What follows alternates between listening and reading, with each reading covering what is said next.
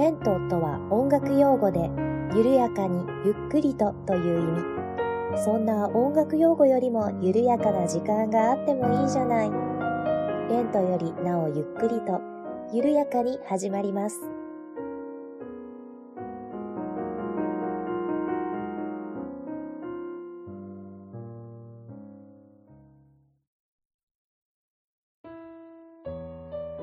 にちは、八部九夫です。レントよりなおゆっくりと第72回目の配信です。どうぞよろしくお願いいたします。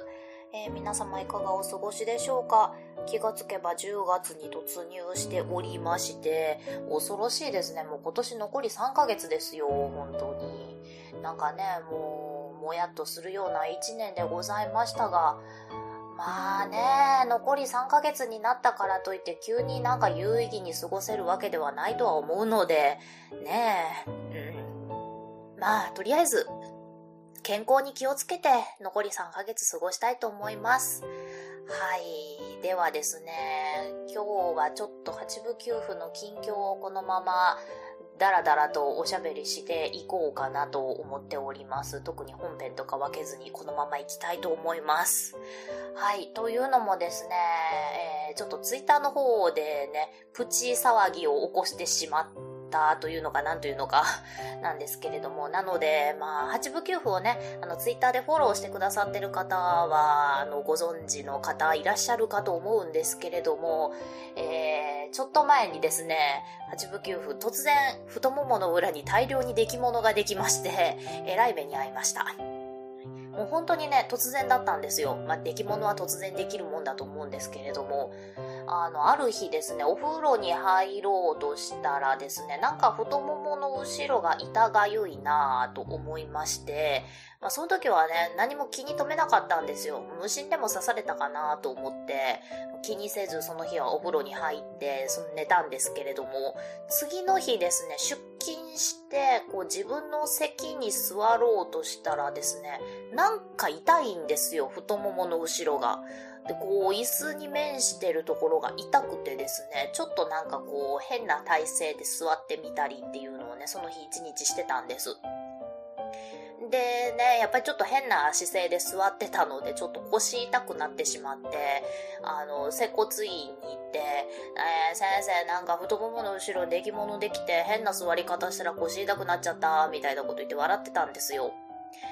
だったんですが、まあ、その時はね、それぐらいで済んでたんですけれども、その日の晩にですね、こう、お風呂に入ろうとして、そういえばなんかやたら痛いけれども、どんな感じなんだろうと思って、お風呂の鏡でこう自分の太ももの裏を見てみたんですよ。まあ、太ももの裏なんてなかなかね、見れる箇所じゃないのでね、こう、お風呂に入った時ぐらいしか見るチャンスがないなと思って見てみたらですね、あの、予想以上に出来物が大量にできていまして、それもね、両足にできてたんですよ。うわーっという感じで、こう一面に広がってるっていうような感じで、これにはちょっとびっくりしまして、え、なになになになにと思って、まあその日はね、とりあえずお風呂に入って、まあ、太ももの裏、こうあんまりゴシゴシ洗わずそっと流す感じで、えー、優しく優しく気を使ってお風呂に入りまして、で、お風呂上がってからね、まあとりあえずこうなんかしなきゃいけないなと思って、あの、オロナインをとりあえずぬりぬりして寝たんですけれども、やっぱりね、こう、椅子に座ったりとかして、こう、太ももの後ろに、こう、何かが当たると、すごく痛いんですよ。でね、まあ、大量にできていたし、これ、もしかして、帯状疱疹とかだったらやばいよなぁと思いながらその日は寝たんですね。で、まあ次の日土曜日だったんですけれども、私出勤でして、で、しかもですね、あのなんか、この日皆さん有給取ってらして、事務所にいるのが私しかいなかったんですよ。というか、出勤してるのが2人だけっていう状態でして、えー、私一人が休むわけにいかないなみたいな感じにな、その日なってまして、まあ皆さんお家の事情だとか、あの本当にヘルニアやってしまったとか、まあそんな感じでね、皆さんどうしようもない理由で有給取ってらっしゃったので、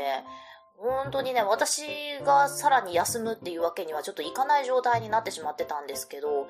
でもね、土曜日だし、次の日もね、病院やってないし、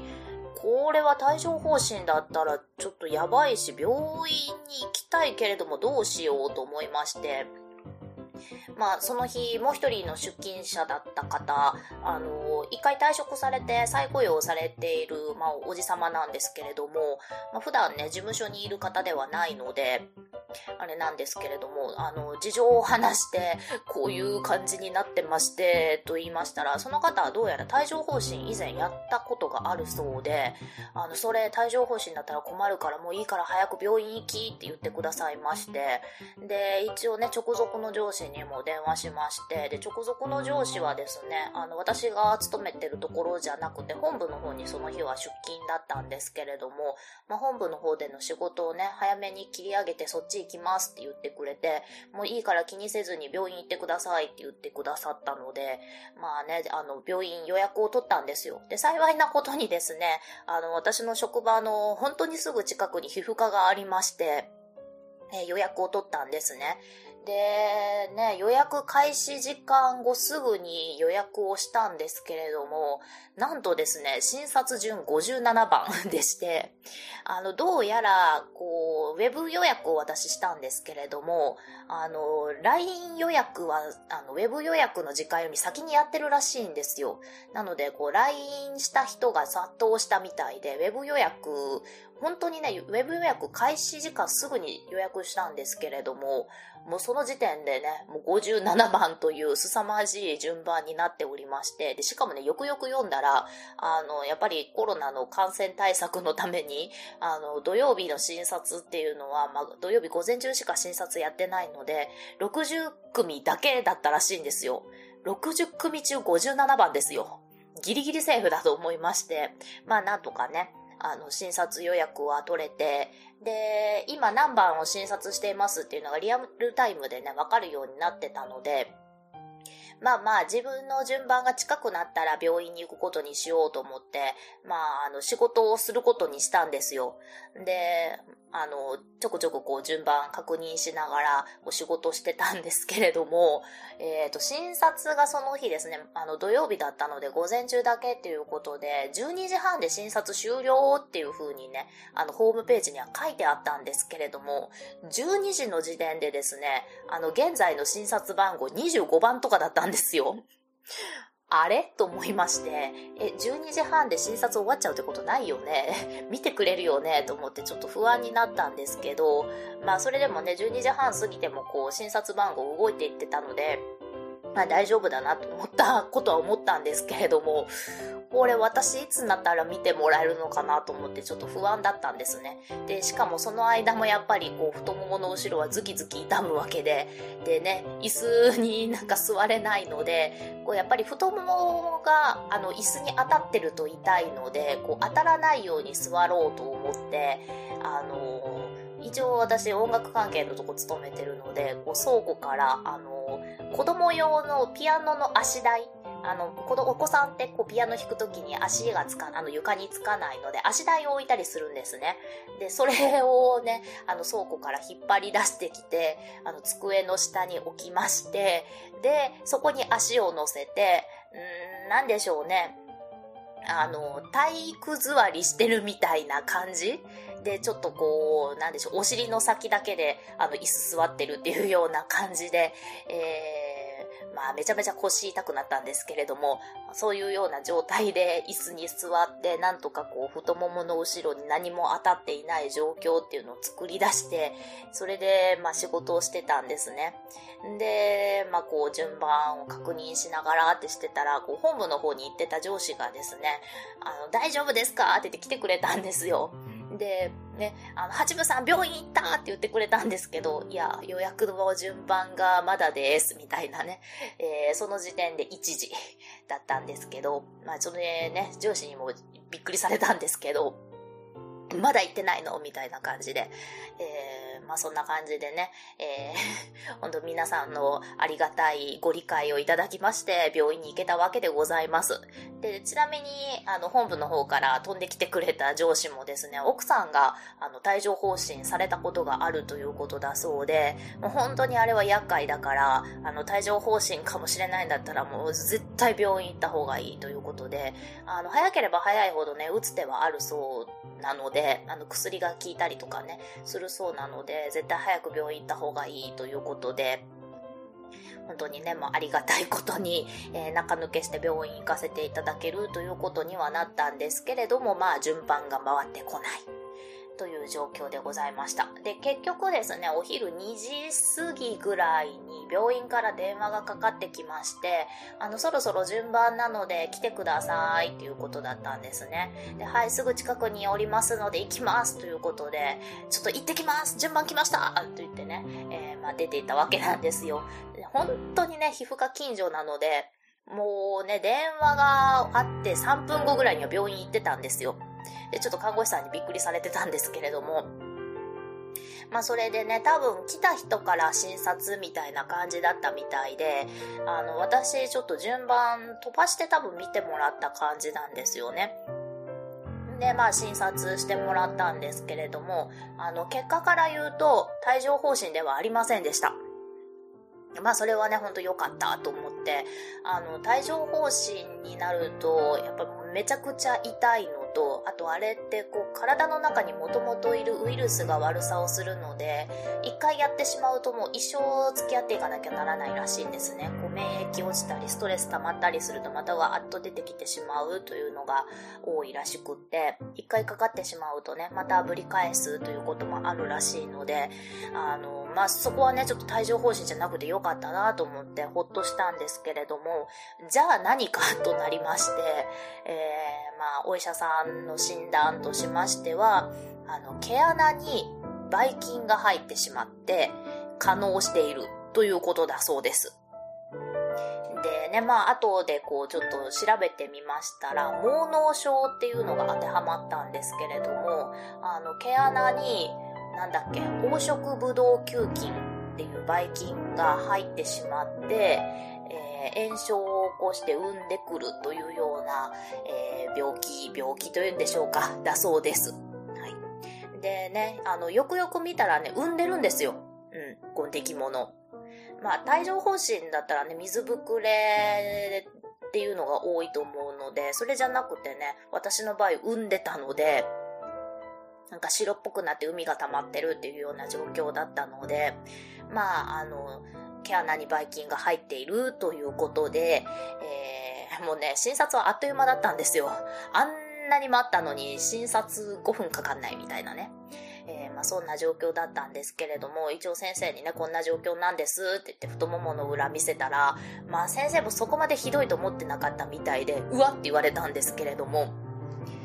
うん、あの、そんな広がってるって思わなかったんでしょうね。まあ、一応そういう診断が下されまして、えー、塗り薬と抗生物質を出されました。で、その場でね、なんか薬塗り塗りされて、あのー、なんだっけ、注射板っていう、あの、注射した後とか点滴をした後に貼る絆創膏ありますよね、正方形の。あれをね、こう、出来物のところに一つずつペタペタペタペタ貼られまして、えー、それでね、えー、診察は終了だったんですね。で、その後、まあ、調剤薬局に行って、えー、処方箋持って行って、薬出してもらって、えー、職場に戻ったんですけれども、結局ね、うん、トータルで15分ぐらいで帰ってきました。でね、まあ、今もこう薬を飲んでいるわけなんですけれども、なんかね、結構相当きつい抗生物質を出されたようでして、あの、一緒に胃薬も処方されたんですけれども、でね、えー、朝と晩、食後に飲んでくださいということで出されたんですが、これがですね、胃薬飲んでも胃がキリキリするんですよ。ちょっとびっくりしましたね。で、私、あんまり朝食べないんですよ。で、最近ね、あのー、寒天を食べてたんです。うん、あの、何も食べないのは良くないし、と思って、こうなんかつるっと食べれるものをと思って牛乳缶とかね、自分で作って食べてたんですけれども、うん、結構ね、いろいろ作ってたんですよ。あのコーヒー固めてコーヒーゼリーみたいにしてみたり、あの、紅茶固めて紅茶ゼリーみたいにしてみたりっていうのをね、いろいろちょっとやってたんですけれども、朝はね、そういったものを食べてたんです。なんですが、そういう寒天だけだったらね、胃がめちゃめちゃ痛いんですよ。あの、胃薬もちゃんと飲んでるんですけど、まあ、朝ごはん食べますよね。で、ポイッと薬飲みますよね。で、ね、こう出勤しますよね。そしたら出勤途中ぐらいから胃がムカムカしてくるんですよ。で、ね、職場着いた頃にはもう胃がキリキリキリキリキリキリキリキリキリキリキリキリしてるというような状況で、これは何だろう、胃薬も間に合わないくらいのひどいものを出されたのかなと思ってるんですが、まあ、やっぱり朝は何でしょうね、食べる量少ないからなのかなと思うんですけれども、晩はね、あの、しっかりちゃんと、あの、ご飯を食べるとそういうことは少ないんですね。まあ確かにちょっと胃がムカムカするんですけど、キリキリまではいかなくなりまして、なんでしょう、やっぱり胃の内容物とかによるのかなと思うんですが、うん、なかなかね、ちょっときつい抗生剤出されたんだなというような感じです。でね、あの、胃薬の方もですね、あの、よくよく、あの、お薬の説明書読んでみましたら、あの、胃炎とか胃潰瘍の治療に使われる薬ですって書いてあったので、あ、これもだいぶきつい胃薬出されたのかなと思ってたんですけど、うんまあね、2週間抗生物質飲み続けないと効果がないということだそうなので、はい、もうちょっと、お薬とは付き合わないといけないというような感じです。で、あとね、塗り薬も出されまして、まあ、塗らないといけないんですけれども、で、塗った後ね、あの、注射板っていう、あの、注射した後に貼るような絆創膏とかで保護してくださいということでね、あの、塗った後にまた上から絆創膏を貼らなきゃいけないっていう状態なんですけど、太ももの裏なんて自分で見れないじゃないですか。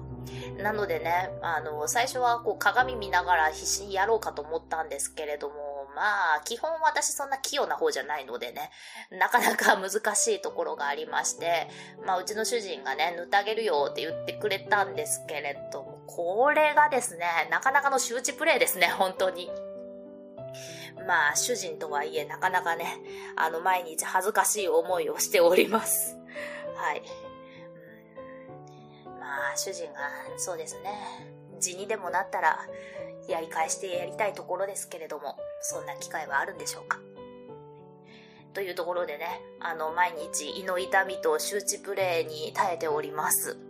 早く治ってほしいんですけれどもね、なんかだんだんね、痛みは取れてきて、普通に椅子に座れるようにはなってきたんですよ。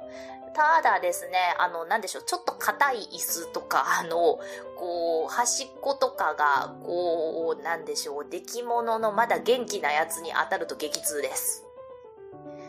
まあそんな状況でね、こう気をつけながら生活をしております。言うなればですね、あのー、顔に吹き出物ができた時って、その吹き出物当たったらめちゃめちゃ痛い時あるじゃないですか。こう顔を洗おうとして当たったら痛えみたいな。っていう経験はね、あの、したことがある方いらっしゃると思うんですけれども、あの吹き出物が太ももの裏に大量にできているというような状況です。はい。というわけでね、えー、えらいこっちゃでございますが、とりあえず帯状疱疹じゃなかっただけね、良かったかなと思っております。はい。というわけで、八部九夫のえらいこっちゃな吹き出物のお話でございました。はい。そうして、もう一つ、こないだ、ちょっとショッキングというか、なんというか、感慨深いお話がありまして、お話というかニュースなんですけれどもありまして、こちらもですね、ツイッターの方でちょっとつぶやいたので、あの、見てくださった方いらっしゃるかとは思うんですけれども、あの、大阪の難波にありましたトラヤっていう手芸屋さんがね、閉店するというニュースが飛び込んできました。まあ、トラヤというとね、お菓子屋さん、和菓子屋さんの方をね、イメージされる方多いかと思うんですけれども、えー、ナンバーにあるトラヤっていうのは本当にね、ナンバーのど真ん中にあったんですよね。えー、で、手芸屋さんなんですけれども、まあ、手芸屋さんっていうより布地屋さん、生地屋さんでして、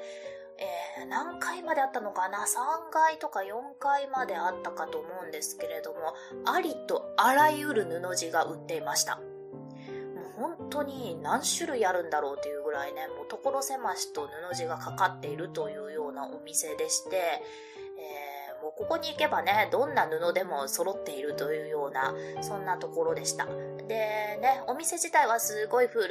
いお店で、あのニュース見たら昭和27年創業とからしいので、まあ、そこからね、ずっと難波にあったんだろうなというような感じなんですけれども、えー、ここでね、布を買う時っていうのは結構ユニークでして、あの、お目当ての欲しい布があったら、店員さん呼ぶんですよ。すいませんって言って。そしたらその店員さんが来るので、この布を何メートルとか言うんですね。どれだけ欲しいかみたいなことを言ったら、店員さんが伝票を書いてくれるんですね。で、布を一部ちょきちょきちょきっと切って、で、あの、控えと、もう一つなんか注文表を作ってくれるんです。で、切った布をパチンパチンとこう、ホッチキスで留めてね、この布で注文しますよということで伝票を作ってくれるんです。で、しばらくお待ちくださいって言われるんですね。で、店員さんはその後どうするかと言いますと、まあ、控えの方はもらえるんですけれども、注文表の方はですね、なんかカプセルに詰めて、エアシューターっていうんですかね、スポーンってこう、なんか飛ばすんです。で、それがですね、あの、お店じゃない部分、5階とかになるのかな。までそのカプセルが飛んでいきまして、あの、あれですよね、いわゆる昔のラブホテルとかにあったシステムって言ったら分かりやすいんですかね。あの、私もそんなとこ入ったことないですけれども、あの、カプセルに詰めてスポンと飛ばすというような感じで注文表が飛んでいくんですね。で、飛んでいった先で、多分こう在庫から探してきて、あの、お目当てのメーター切ってもらって、で、今度はですね、あの、レジの横のところにお渡し状っていうのがありまして、そこにですね、上から落ちてくるんです。ドスンって言って。で、ね、あの、しばらく経ったら、あの、そうですね、10分、15分ぐらい経ったら、まあ、そのお渡し場の方に行って、自分が注文した布地が落ちてくるのを待つんです。で、まあ、自分が注文したであろう布地が落ちてきたら、その注文表と自分の控えを見比べて、自分が注文したものだったらそれを持ってレジへ行くというようなシステムになっておりまして、まあ、なかなかアナログなシステムだとは思うんですけれども、これがなんかね、妙に面白くって、えー、ひたすらね、こう人の布地が落ちてくるのを見たりとかね、していました。というね、ちょっと思い出深い場所でもありまして、えー、ここはですね、本当にね、布地をたくさん買いに行きました、私。えー、小さい時はですね、まあ、うち祖母があの結構洋裁ができる人だったので、もともとね、和裁で仕事してたような人だったので、洋裁もお手の物だったのでね、あの、そうですね、小学生ぐらいまでかな、ここでね、お目当ての布地を買って祖母にドレス作ってもらって、そのドレスで発表会に出るとかね、してましたし、まあ普段のね、夏のワンピースとかもね、縫ってもらったりしてました。あの、たまにね、すごくいい生地がお安い値段で出てくる時もありまして、それでね、よく縫ってもらってましたね。うん、白い麻のワンピースとか縫ってもらった覚えがあります。それとですね、まあ一番の思い出なのが、あの、まあレンクリでもお話ししたことあるかと思うんですけれども、だいぶ前ですかね。あの、私が大学時代にソロリサイタル開いた時のお話で、まあ大学の規則でリサイタルの衣装は、あの、上が白、下が黒のドレスじゃないといけないということで、まあ白黒のドレスなんてね、既製品でめったに売っていないので、あの、作ることにしたんですよね。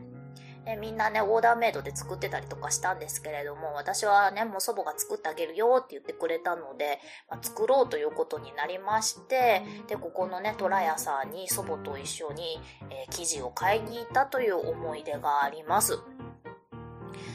あの頃はね、まだ祖母も元気だったので、こうね、あの、待ち合わせをして、一緒に難波まで行って、で、生地を買って、難波の街をちょっとブラブラね、歩いて、ご飯を食べて、えー、お茶をして帰ったというような覚えがあります。でね、あの、結構ね、あの、メーター数いるようなドレスだったので、あの、中にね、こう、パニエっていうスカートを膨らませる、あの、なんでしょう、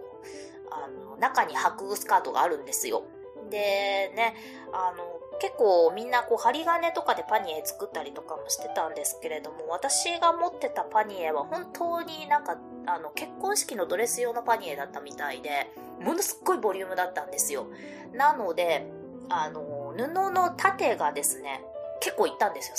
3メートルとかいったんじゃないかな。裏地とかも考えると。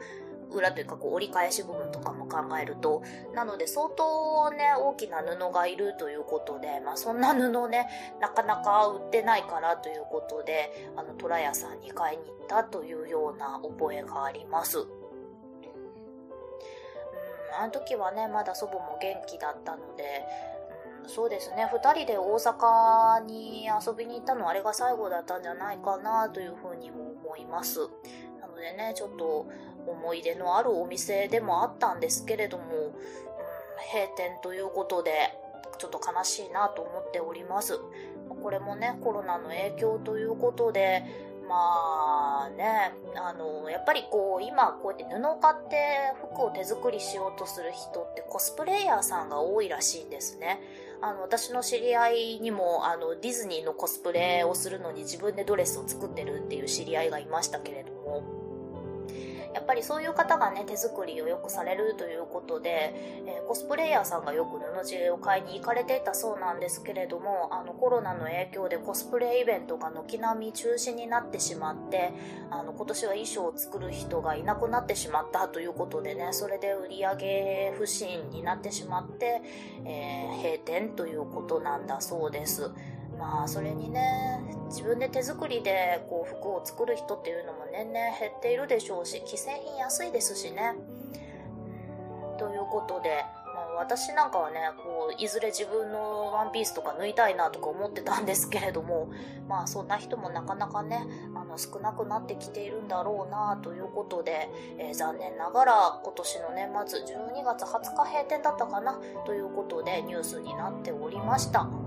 まあね、関西以外の方はなんじゃそらっていうような感じでしょうけれども、おそらくね、あの、関西にお住まいの方で何番行ったことがあるよっていう方はね、あの、知らずとも前は通っていると思います。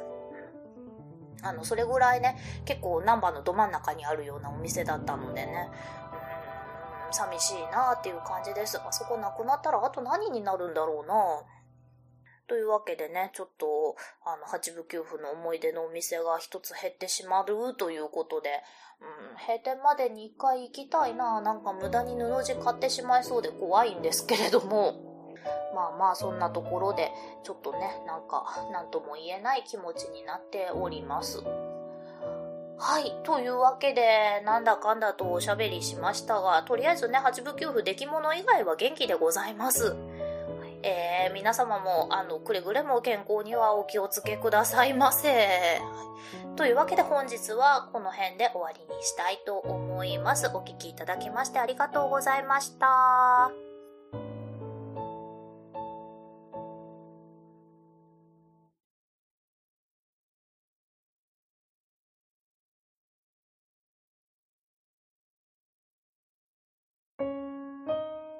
この番組では皆様からのお便りを募集しております。メールアドレスは、レントゆっくり、アットマーク、gmail.com、lento.yukkuri、アットマーク、gmail.com です。ツイッターは、アットマーク、レンクリでやっております。ハッシュタグは、ハッシュタグ、レンクリ。レンはカタカナ、クリはひらがなです。お便り、ツイート、DM などをいただけると、八部九夫が小躍りをして喜びます。どうぞよろしくお願いいたします。では、次回またお会いしましょう。ごきげんよう。